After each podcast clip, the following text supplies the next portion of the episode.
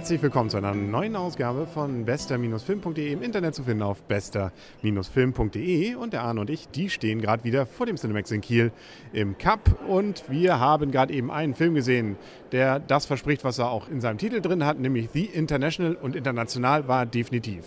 Ja, er startet in Berlin, geht ein bisschen über Mailand. Äh, ich glaube, war, war Paris noch drin? Noch nie, das war der Trailer. Und äh, auf jeden Fall endet er natürlich wo sonst beim amerikanischen Film. Er endet in New York. Das ist okay.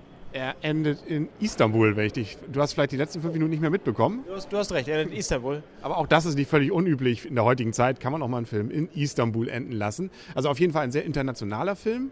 Es ist, um mal wieder zur Story kurz zu kommen, ein Film, in dem es insbesondere einfach um Banken geht und die Verschachtelung von Banken mit bösen Geschäften. Also eigentlich der Film zur Finanzkrise. Und wir haben gute Cops und böse Cops und die guten Cops versuchen, diese böse Bank zur Strecke zu bringen.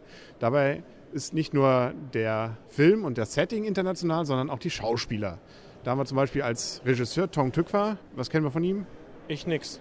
Echt? Ich glaube, Lola Rent was von ihm, oder? Ich weiß wirklich nicht. Ich meine, dass Lola Rent von ihm gewesen ist. Aber wen wir auch gut finden, ist Clive Owen, oder? Ja, also Clive Owen kann solche Rollen, einsamer Wolf, einfach perfekt verkörpern.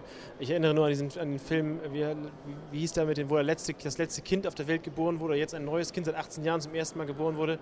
Ich wollte gerade sagen Last Man Standing. Nein, es ist äh, Children of Man hieß Children, der Film. Children of Man, der hat eine coole Rolle gespielt. Diese, eine ähnliche Rolle ist es jetzt hier. Er ist der einsame Wolf und letztendlich kommt es auf ihn an. Er schickt alle weg, weil keiner soll mit ihm leiden.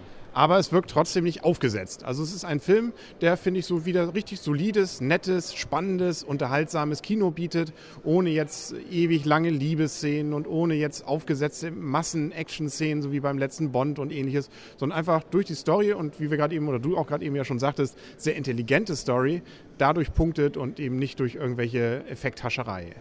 Ja, also diese intelligente Story und mal wieder ein storylastiger Film, der halt aber trotzdem nicht langweilig wird. Das muss man wirklich schon sagen, haben wir lange nicht gesehen. Es gab ja durchaus noch mehr bekannte Schauspieler. Dann hatten wir da unter anderem Naomi Watts. Da muss ich jetzt gestehen, weiß gar nicht mehr, wo man die noch herkennt, aber sie sieht auf jeden Fall auch nicht schlecht aus. Und wen wir auch dabei hatten, Armin Müller-Stahl. Ja, er hat auch wieder eine staatstragende Rolle gespielt. Äh, ähm, ich, ich habe überlegt, sind das jetzt eigentlich seine grauen Haare oder die, wurde er einfach ein bisschen älter gemacht und er hat na, den, den, den, den typischen Ostdeutschen gegeben, möchte ich mal fast sagen. Nein, natürlich nicht. Quatsch. Aber er hat den Deutschen gegeben, auch im Film. Und ähm, ja, war noch eine gute Rolle.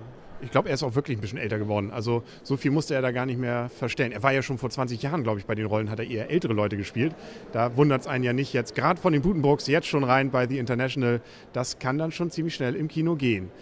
Ja, was können wir zu dem Film sagen? Wie gesagt, Spannungskurve durchgängig sehr hoch. Nichts wirklich, was einen irgendwie langweilen würde zwischendurch. Die Action wirkt so, die passt da und gehört auch so. Das Guggenheim Museum musste ziemlich leiden. Ja, das Guggenheim Museum muss danach neu gebaut werden, schätze ich. Aber ähm, ich glaube, man kann diesen Film wirklich empfehlen zu sehen. Also wenn man unsere letzten zwei, drei äh, Rezensionen gehört hat, dann ist dieser Film auf jeden Fall empfehlenswert im Gegensatz zu denen davor. Wenn man mal überlegt, wie viele Punkte geben wir denen, ich glaube, ich zitiere immer wieder gerne Filmstarts, die haben sieben Punkte gegeben. Ich würde da durchaus noch mehr geben. Also acht, ja, acht Punkte würde ich durchaus dem geben von zehn. Ja, wir sollten das demnächst mal vorher aufschreiben, damit, ich, damit keiner denkt, ich würde es mal bei dir abkupfern. Aber auch ich würde sagen, acht ist okay. Da brauche ich mich auch da nicht irgendwie im Internet dann anstellen, dass ich da erstmal halbe Punktezahlen noch ausrechnen muss, damit ich dann eine gemeinsame Punktezahl. Das ist doch schön, sind wir uns mal einig. Dann sind wir doch beide glücklich, dass wir einen schönen Film gesehen haben, der, wie gesagt, auch sehr international war. Wir haben jetzt auch mal erlebt, es muss nicht immer CIA sein, es kann auch mal Interpol sein. Ja, das glaube ich muss einer der ersten Filme. War es eigentlich ein europäischer Film und wie kommen, wie kommen wir da zu Interpol eigentlich? Es gab doch, glaube ich, mal eine Serie. Hieß sie nicht auch mal Interpol oder Inter, die Unterpolizei? Ich weiß nicht, gab es mal. War aber, glaube ich, ziemlicher Flop und ziemlich langweilig. War das eine amerikanische Serie? Nee, es war, glaube ich, eine europäische, europäische Gemeinschaftsproduktion.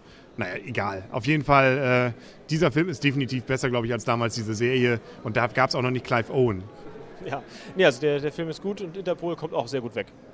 Und ähm, sagen wir mal so, die Banken kommen nicht so gut weg und es ist irgendwie das Böse immer und überall, ist glaube ich die Moral von der Geschichte, ohne dass wir jetzt zu viel verraten wollen. Was übrigens mir auch aufgefallen ist, es sind mehrere Szenen, das hat er auch ganz gut gemacht, Herr Tückwer, nämlich solche Szenen, wo man erst denkt, hm, das ist so und so und dann plötzlich doch was anderes passiert und ja, irgendwie dann doch nochmal einer aus dem Hintergrund hervorkommt. Das aber trotzdem nicht wie, naja, wir mussten jetzt nicht die Story noch irgendwie strecken, sondern irgendwie trotzdem passte. Ja, also diese Wendung, äh, sagen wir so, der Hauptteil irgendwie von den Sachen, die du angesprochen hast, der ist schon so passiert, wie, wie, wie man das erwartet hätte. Nicht? Ich meine, ne, dieses, dieses an der, auf der Bühne dann zum Schluss noch, das, das Ende war irgendwie, irgendwie schon, wie man es erwartet hatte, mhm. mit einem kleinen Schlenker in das, in das, Un, in das Unerwartete. Also das ist, war schon ganz, ganz gut gemacht, muss ich auch sagen ich glaube, wir können eigentlich auch mit dem Schlusswort, ohne zu viel zu verraten, von dem Film auch diesen Podcast beenden. Hast du gemerkt, was das Schlusswort war? Grazie.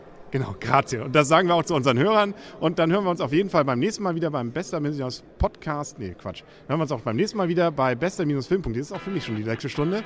Hier vom Cinemax in Kiel. Und dann sehen wir hoffentlich wieder was Gutes. Bis dahin sagen Tschüss, der Henry. Und Arne, Tschüss.